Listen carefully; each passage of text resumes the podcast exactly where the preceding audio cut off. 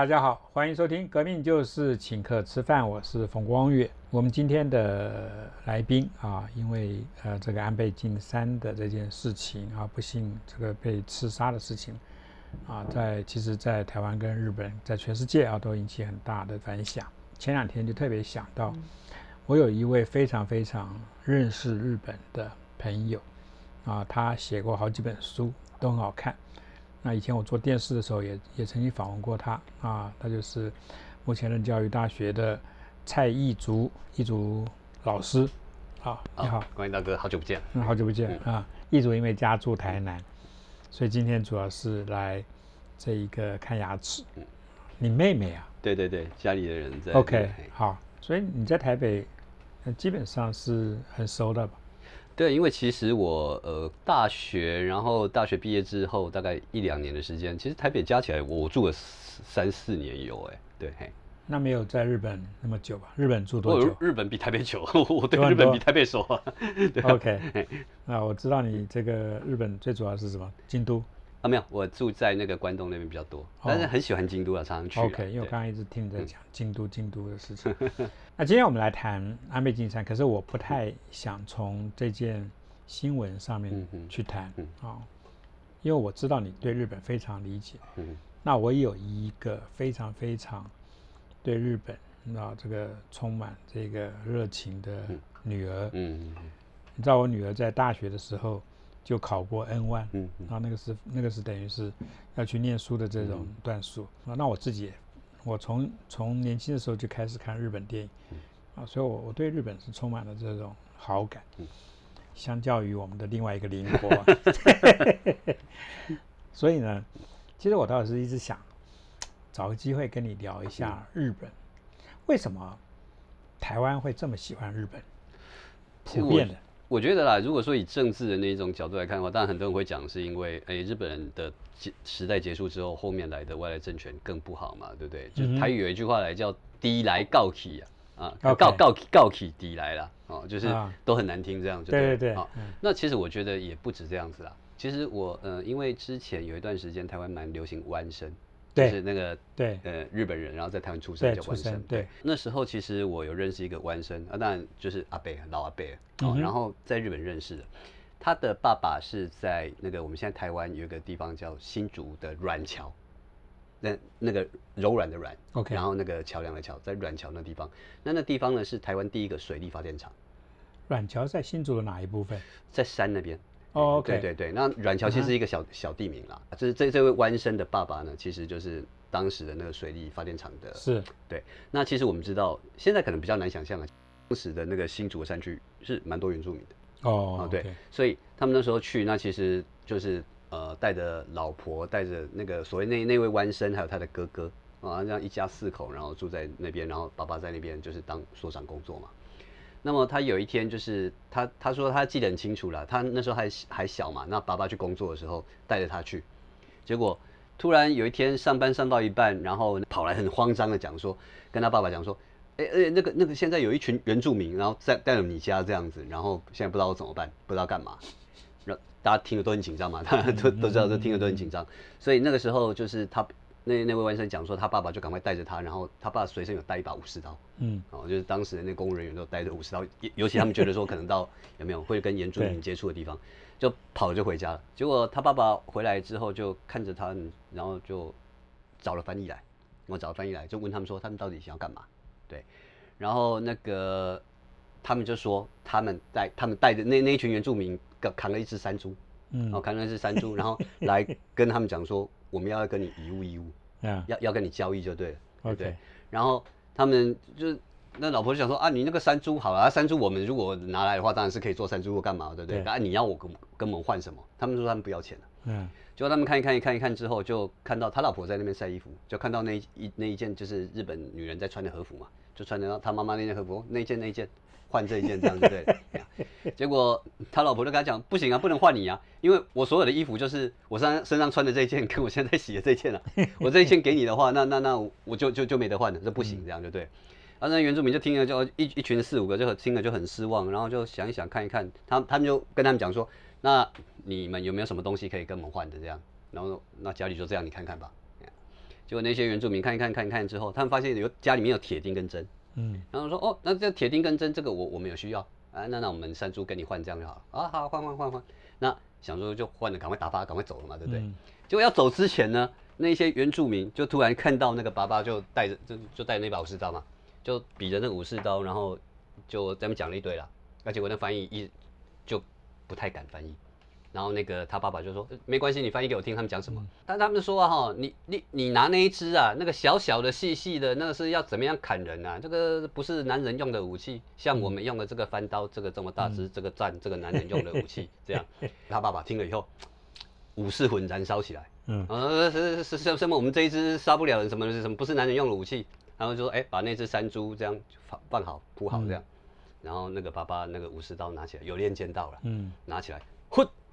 那就那个猪头就砍下来，一刀就砍下来，这样就对。结果那些原住民看了以后就，哦，赞赞赞赞赞，然后就居然就跟他的那个爸爸讲，就是说哈，哦，你这个这样，对不起，我们刚才讲的错，你这个男人用的武器赞，这个你是勇士，嗯，那既然是勇士的话，那我们勇士要互相交流。他居然就跟他们讲说，以后你的小孩子呢，如果要坐那种人力车，就是那个五分车有没有？那种用人力推的那种，要上山去找爸爸的话。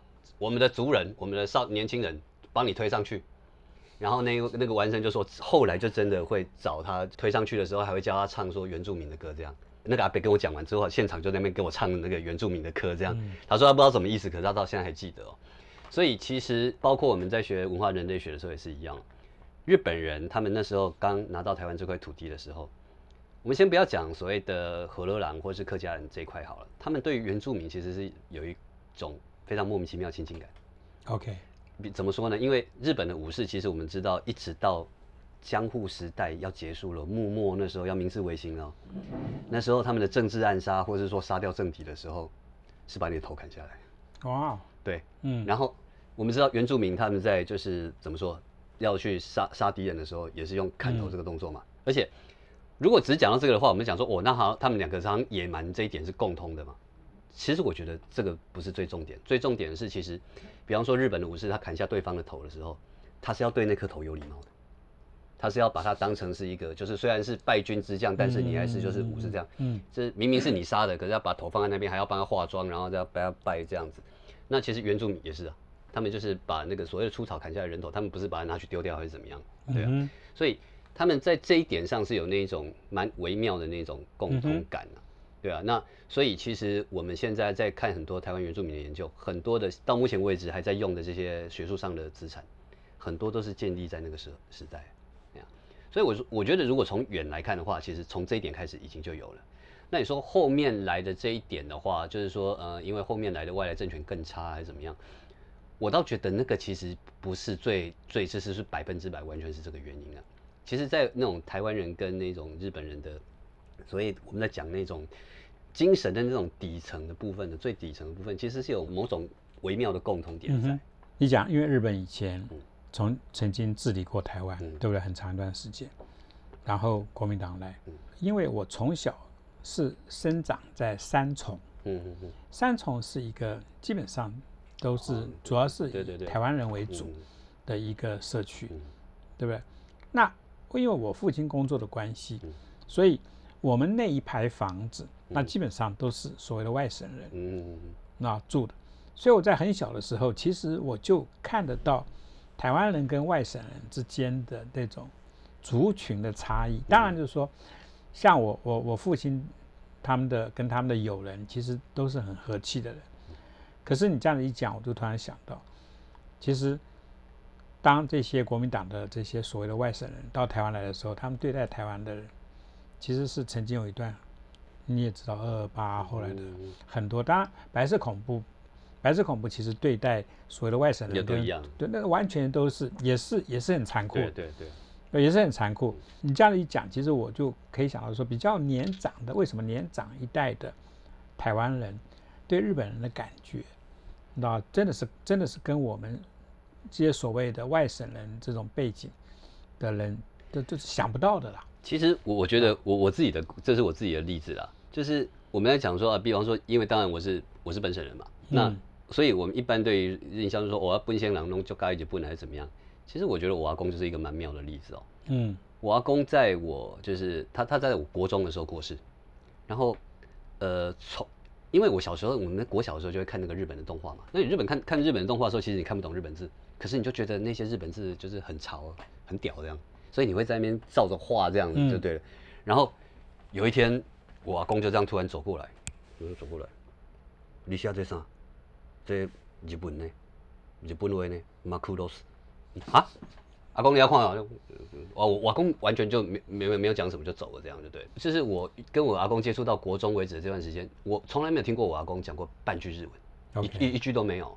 那一直到到就是我阿公过世之后，有一天我在跟我爸聊天的时候，那因为我阿公是现在如果还在在世的话，已经一百二十多岁了，嗯，所以他小时候他读的是所谓那种私塾啊，那个台台湾人在讲的，或者汉俄啊，所以他没有读到日本书，他是比那个更早一代的。那我我就一我一直以为我阿公不会讲日文，结果我就跟我我我爸爸讲说，哎，爸，我有一刚细汉的时阵，嘿阿公看日本，啊，一看为甲我讲的，他突然跟我讲一句话，讲，你阿公日文偌好，你知啊？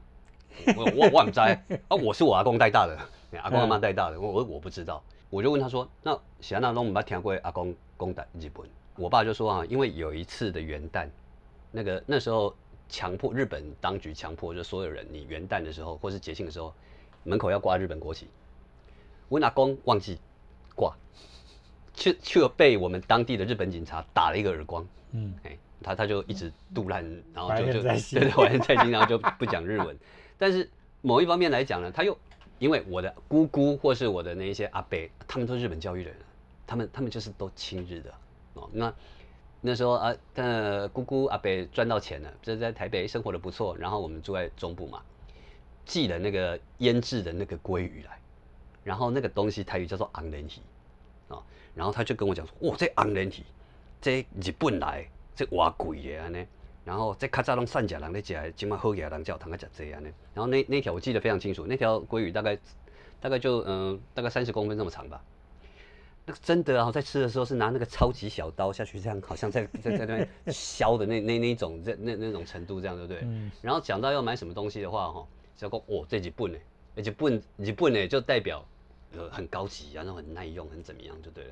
所以我觉得你说亲日或媚日嘛，我觉得也不是亲或是媚，因为尤其像我自我自己四十几岁，我们小时候所接受到的教育其中讲委员长讲功多伟大啥会不会？然后我记得很清楚，我国小的时候五年级要画那个八年抗战的海报这样子。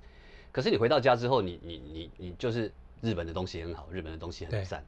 我我觉得是一种亲近感，是一种生活的亲近感。嗯哼，那这种生活亲近感有，然后可是呢，我们当时所接受到的教育又是那种哦，你不能杀害我们多少同胞了，然后那个连我们在当兵看那个举光日的时候都要看完，还要播那个什么“中国基因秀江山虽是诸人亡”这样。嗯哼，所以我我们这一代的话，其实我觉得更严重，就是那一种他会在安倍。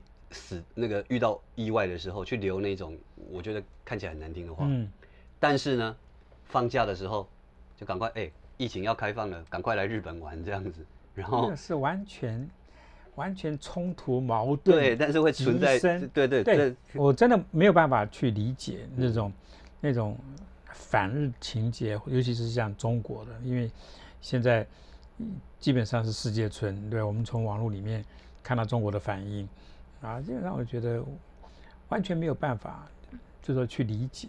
像我看过你几本书，那尤其是在讲，那你在日本待那么久，那你你当你在讲这个日本，日本跟台湾的这个整个的人跟人之间的，台湾人跟日本人之间的这种这种水乳，很多是真的是水乳交融，那的像这样子的这种。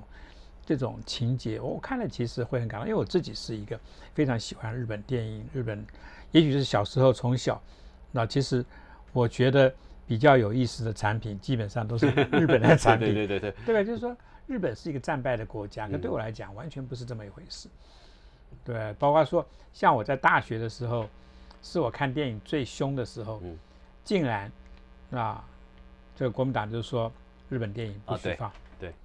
那那个那个对我来讲，其实是一个很大的一个刺激，因为我我实在很不高兴，因为我看过的一些电影都是日本电影最好看，所以那个时候我其实做了一件事情，我其实是去台北的几家这个比较是属于这种啊私人的，并不是公开放映的这些所谓的放映室啊，我找那些老板去那个片库片场去调那些呃在留在台湾的那些日本电影，我请他们去调，为什么？因为我在那个时候啊，就等于是利用这种机会去找人家来看电影，等于是电影欣赏，其中自然就会有很多的日本电影。所以那个时候，你知道，包括几个重要的导演黑泽明啊，那那那那些电影，几乎都是那个时候看。然后我还甚至去日文系去拉同学，说：“哎，你们日文系，你们一定要看日本电影。来，我我这边有。”我去我那些台湾同学家玩的时候，我跟他们的爸爸妈妈说：“你伯父伯母要不要看日本电影？”就说，其实其实我那个时候脑筋动很快，嗯，所以我对于日本的感觉，台湾很多所谓的。台湾人会有这种感觉，可是像我这种外省的这种背景，那竟然就说在那么年轻的时候就对日本有这么大的好感，我觉得这个是一个很奇怪。我相信很多对很多来讲是不可以理解，可是我的父亲就是一个非常好的例子，因为他永远就是就是教育我们对待人就是平等。你如果真的要去深究一些事情的话，你就会发现，其实就算以前有什么仇恨，就算以前有什么不快，到最后也都也都也都没什么了不起。我我觉得你讲到一个重点了。其实我觉得在中所谓中国文化、中华文化里面，很少有平等这个概念。嗯，那因为其实我之前在写书，我在写说日本是一个村落社会。那村落社会其实有一个特点啊，就是说我们在讲村落村落社会，好像其实听起来一定很负面嘛，呃，这什么霸凌啊什么这些的。可是因为那时候我在研究的时候，我发现所谓日本村落社会，它的形成原因是因为其实日本是一个野蛮多山的地方。那山其实不好住人，一定是平原比较好住人嘛。对，而且是那个，就是比方说山跟山之间，我们在讲的所谓谷，这种山谷的地方，因为你那个水啦、土壤会过来，那是最好住人的地方。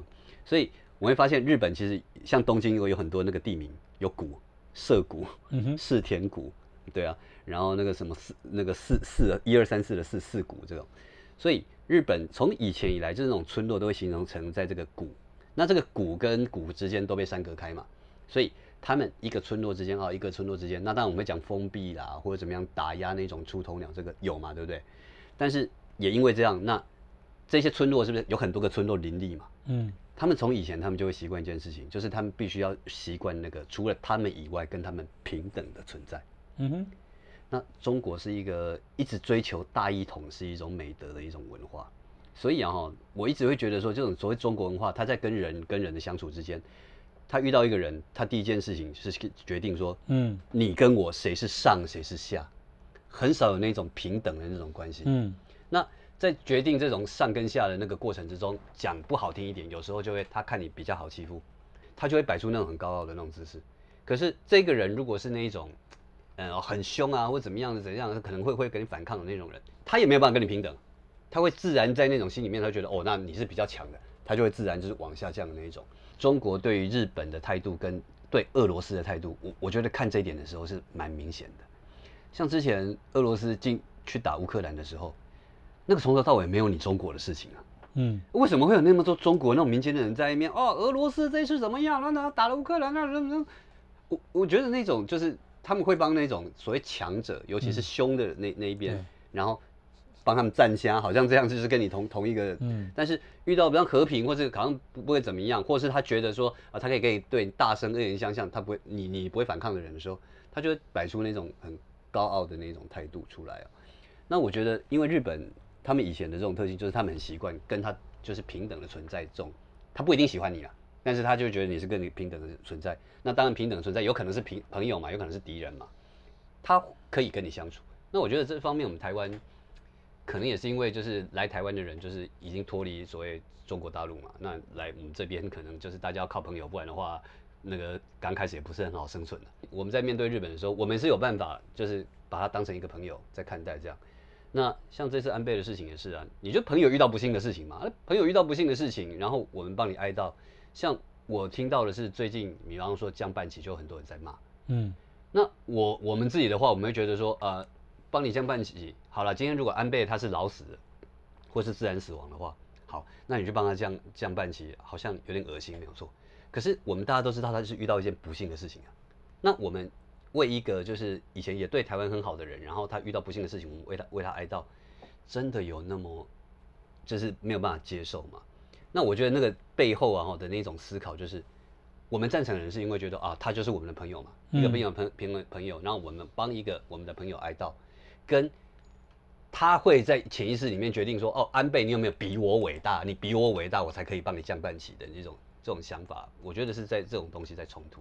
你讲的像降半旗这件事情，我相信全世界的人，包括像美国，嗯，那有很多国家。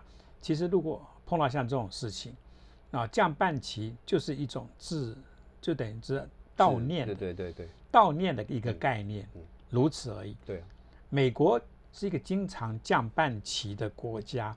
美国如果碰到风灾干嘛的，有的时候，那因为那个那个牺牲的人太多，像 Katrina 这种飓风，一定是降半旗。在台湾，什么时候就说出现一个大台风之后？国家降半旗没有，所以降半旗对很多人来讲就是一个哀悼，那就是因为有朋友走了不舍。那为什么我们对于像安倍特别的不舍？因为台湾有事等同日本有事这句话一讲出来，多少台湾人就是那种感动。你知道，台湾当然跟日本，尤其是因为以前的，你知道一种有治理的这样子的一个关系。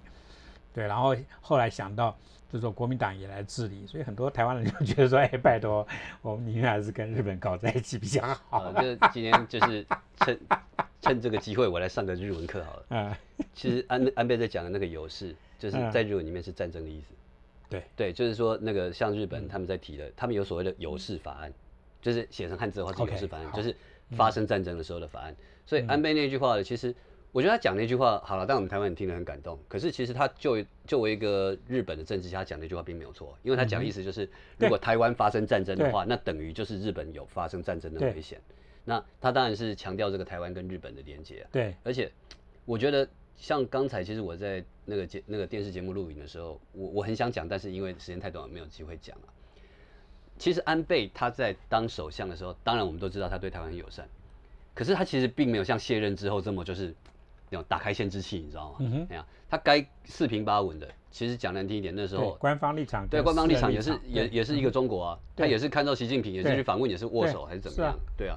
那所以说，其实我觉得，正因为他今天是一一个卸已经卸任的前首相，对，然后呃又是遇到这种不幸的事情，所以我觉得台湾帮他这样办起，那个是更中性的事情啊。对，如果今天是一个。那个呃现任的日本首相，然后他生病过世的，然后帮他降办起，我就觉得有点恶心。嗯哼，对啊，可是也也不是这样子嘛。那我我我是觉得啦，就是像这一次日本发生这件事情，那现在凶手现行犯抓到了嘛，对不对？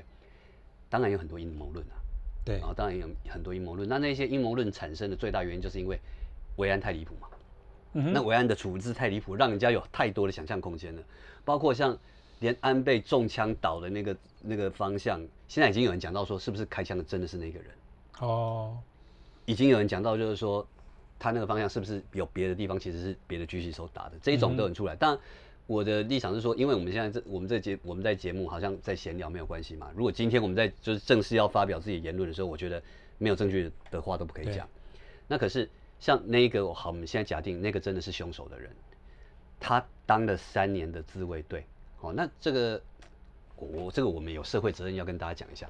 现在大家一直在讲说他是自卫队出来的嘛，他是去当兵，跟我们台湾一样有那种自愿意的那一种。OK，对，所以说就是说，其实像如果好，我高中毕业，那我没有钱，我想读大学，其实我就会去有一个其中一个选择就是去自卫队当兵当三年，而且那个时候刚开始还不明显还不明显的时候。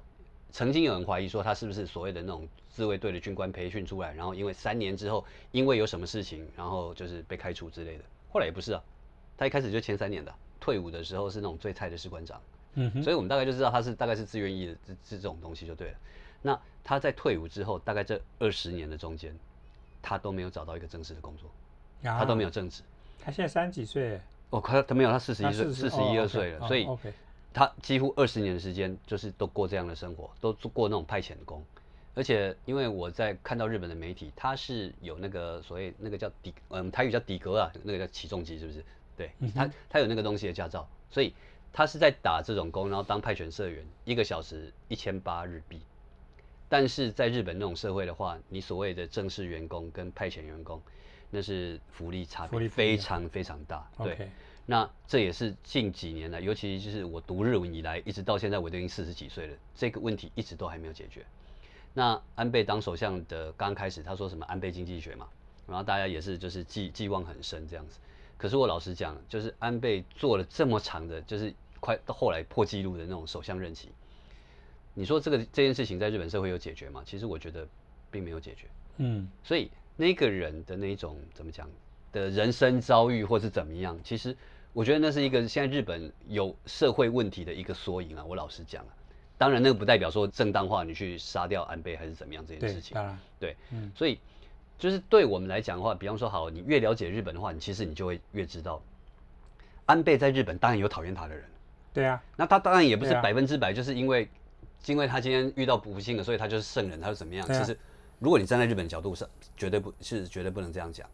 但是话讲回来，因为我们今天是台湾人那我觉得作为一个台湾人，他对我们台湾做的就是好事啊。光那个疫苗那个就帮了我们多少？对啊。因为后来我听到一个呃，就是人家日本人在骂他的是，因为他在疫情很严重的时候，那时候连台湾都在抢口罩，但是我们台湾的应对真的不错。日本的应对比较没有那么好的时候，他发给全民口罩，可是呢，他是优先分给。医疗人员优先发给他们就是正常的医疗口用口罩，他分给一般民众是布的，布啊啊啊那个安那那个他们后来叫这个有效果吗？阿贝诺马斯克对，就是布口罩。那我们都知道布口罩效果没有那么好，对不对？可是所以那时候被骂爆，骂到到现在还有人在骂。可是后来我们回想一个问题啊，因为那个时候日本真的欠口罩啊。OK，那你有跟没有比起来的话，这到底要要怎么去讲？那当然，这个中间他们花了两百多亿的日元呐，啊有没有浪费公堂的嫌疑？那做这件事情有没有效果？那个他们都可以去讨论嘛。但是有的日本人居然骂的是什么呢？骂安倍就说你做那个口罩花了这么多钱，然后怎么样？国内的防疫没有做好，但是你居然有余力去帮忙，就是在退任之后去帮忙送疫苗给台湾这样子。嗯哼，意思就是说你自己都没有顾好，然后你还在康他人之慨这样子。嗯哼。那好，这当然是你们日本人的想法。你这样讲也没有人可以跟你说错。可是我作为一个台湾人，我们就是收到那个四百多万支疫苗的人啊。对啊。那你如果真的凡事都要用那种我们台语在讲摇八叉的那种，有没有？就是都都永远都不不足够，人家帮你做都应当的话，那我可以这样讲啊。那个时候日本在打的疫苗全部都是那个，全部都打的是 BNT。你说那个药厂？对，那个药厂。辉瑞，辉瑞，对对，辉瑞的，就全部都是用辉瑞的那个那个。所以他们那时候有拿到 AZ 的。他们没有要用，因为他们辉瑞他们就已经争取到了。那讲难听一点，就是因为他们是一个正常国家，然后也没有某个国家在那边跟他们捣乱。对，所以他们那时候就辉瑞就够。所以对他们来讲，A Z 正是剩下的。然后这真的多出来啊，多出来啊，所以很多人那时候在台湾居心比较不好的人在讲说，哦，日本人就是自己不打了，然后就是送给我们台湾还是怎么样？可是我觉得话讲这样就有点过分了，人家也可以不给你啊。哼。人人人家没有欠你，你知道吗？对啊，对啊。然后人家把这个东西啊要送给我们，而且当时我们真的很欠疫苗。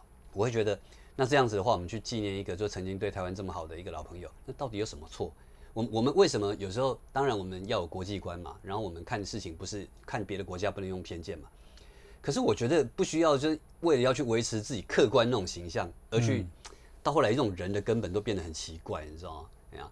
然后连这种就是人家对我们好啊，你都要这样啊？可是他在日本怎么样？日本怎么样？啊？我觉得如果这样子的话，那以后谁要跟你台湾人当朋友？是啊，你说像日本人跟台湾人，人民跟人民之间的这种感情，有的时候你根本就不要透过政府，嗯，对不对？对啊。你说，你说像这次啊，因为是那个这个 pandemic，这个这个武汉武汉肺炎这个全世界的这种疫情，嗯，那台湾。因为中国的很多时候的作梗，台湾就是居于一个不利的地位。那这个时候，日本作为一个友好的国家，他来帮助我们。那其实我会觉得，台湾人跟日本人之间，人民跟人民之间的感情，那根本就是根本就是从台湾在日本发生灾难的时候、地震的时候，你看台湾人的那种慷慨解囊的那种程度，对，那个是吓到很多人呢。那这是吓到很多人。那我们对于中国有没有这样子？没有。到中国，因为我们知道中国很多钱到那边之后，全部变成那些大官的那些地下室里面的黄金，你知道，就是就是他们的那个人民币美钞就堆在那边，那个还多少变成飞弹？对啊，变成飞弹还对着台湾，你知道，因为这个就是中国共产党的那些军费的来源之一，包括台湾人慷慨解囊给中国的一些赈灾的这种费用。对啊，你看中国中国怎么对台湾，中国人民怎么反应？其实我我我我我印象很深刻啊。其实我们早期就是所谓十几年前，其实我们台湾并不是这样子啊。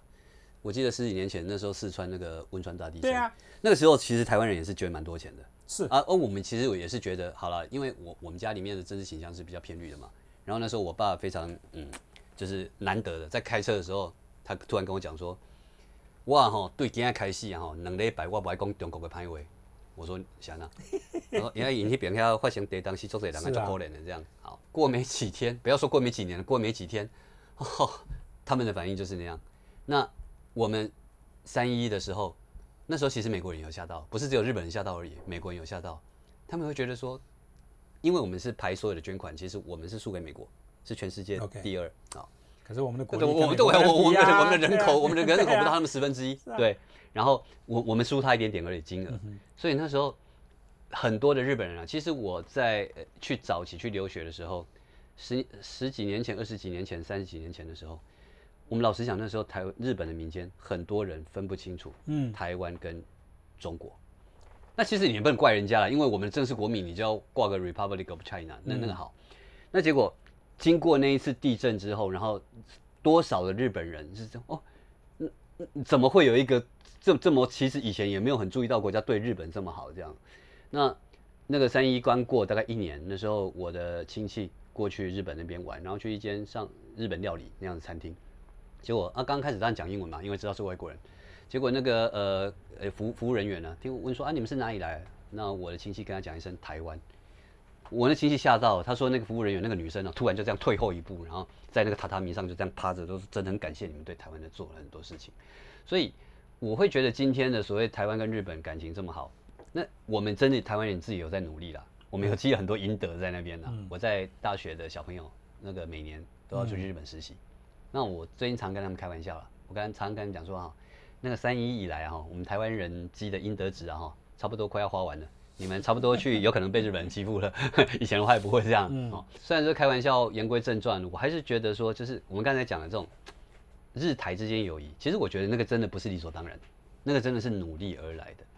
然后我觉得日本他们这个民族，啊，你不管喜欢或是不喜欢了，最少他们对于那个报恩这件事情，他们是很注重的。那所以报恩这种东西，当然就是我觉得是一个良性循环呢。你你先对我好啊，我感激你，我再对你好啊，我们这就觉得说，哦，你又对我好这样子，我觉得那是那个良性循环。但是前提都是刚才讲的，我们要有办法把对方当成是一个平等的对待的一个交流啊。如果你你只要有心里面有分那种我上你上我下你下的话，就会有一方觉得你做任何事情都刚好，都会就会不知感恩了。那这种不知感恩的话，你说双方会感情好到什么程度？我觉得我们跟中国没有办法感情变好，原因就在这里。呃，去年安倍首相啊，那个时候曾经有一次啊，就是关于对台湾的一个演讲，嗯，他说要高举自由民主。人权、法治啊，这些普世价值的这个旗帜，安倍这样讲哦，那让世界上所有的人都能够清楚看到，我们有必要让这面旗帜飘荡，并且发扬光大。日本与台湾，他特别强调要我们要共同努力，必须共同努力。他根本就是，你知道，觉得是说能够携手合作的一个。对象就是台湾。常常我在开玩笑，我们常常讲说，呃，日本人去台湾，来台湾，他们都会好开心。是啊。然后我们去日本，我们觉得好开心。那我觉得这两个地方哈，刚好就是拥有对方没有的东西啊。嗯哼。那呃，我之前其实我们在上电视的时候，我会跟光远聊到啊，因为我们去日本的时候，我们会觉得，我只要遵守你的规矩的话，我在那边会很安全、很轻松嘛，对吧？那在日本，日本人来台湾，他会觉得平常哦，那么多规定，那么多干嘛？我来台湾好自由、爽这样子。日本人，尤其是安倍那时候，他讲那句话，其实我有很深的体验。如果有人问我说：“哈，哎，那日本打航龙比台湾卡赫，那我们台湾有什么东西可以赢过他们？”我毫不回，毫不犹豫，我会回他三个字：酸中痛。日本是没有办法选择自己国家的领导人的，嗯，那包括像安倍这一次去世，然后隔两天之后就他们的参议院一半改选嘛，其实投票率没有增加多少啊。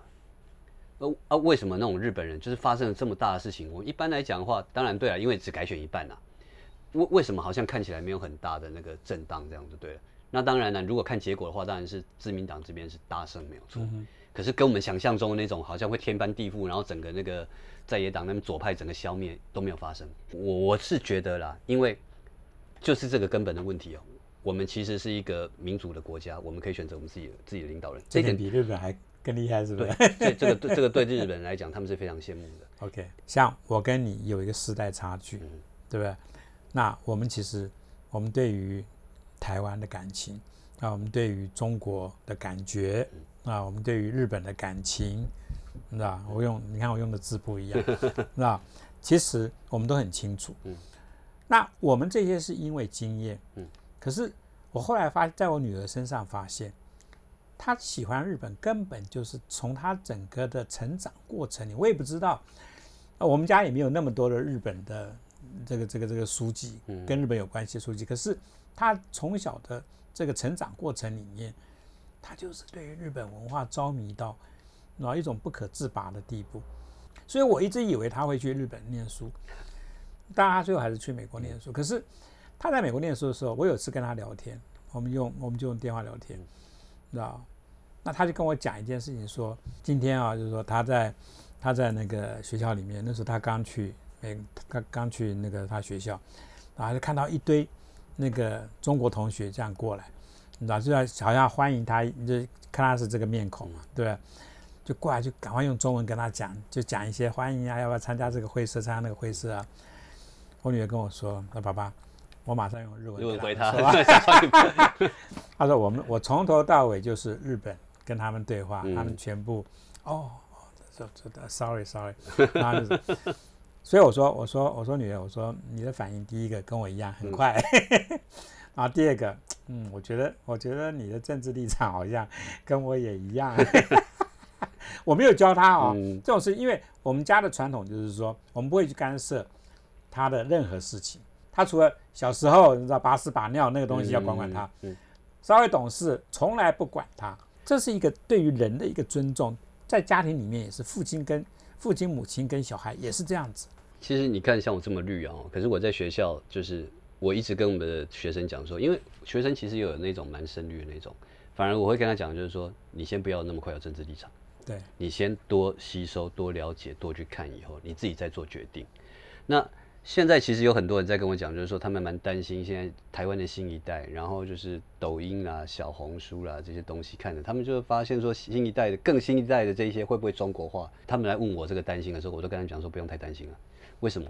因为我们喜欢日本或是喜欢任何国家，其实那都是像刚才讲的经验的累积嘛。对，你对这个国家哎看到都是它好的好的东西啊，好的怎么样啊？所以哎越来你就觉得这个国家不错。你现在小孩子，然后你还小，然后你看抖音怎么样？你会被中国拉走吗？等你看到中国的真正的面目的时候，我看你怎么喜欢下去。对了，就好像这次安倍的事件一样。对了，但是我们讲粗鲁一点，那狼的国家的西狼啊啊啊！你你底下的攻下去讲那些要干什么？对不对？而且他说真的，那个人有惹到你什么吗？你自己国家里面最近发生那么多莫名其妙的事情，我都没有看到你们在讲一句不平不满还是怎么样。然后别人的一个国家领导人，而且也没有对你们有什么直接伤害的，讲话讲的那么难听，讲到对啊。如果呃有真的有小孩子，然后看到中国的这一面，他有他有办法喜欢中国的话，那我也不要跟这种小朋友交朋友，对啊。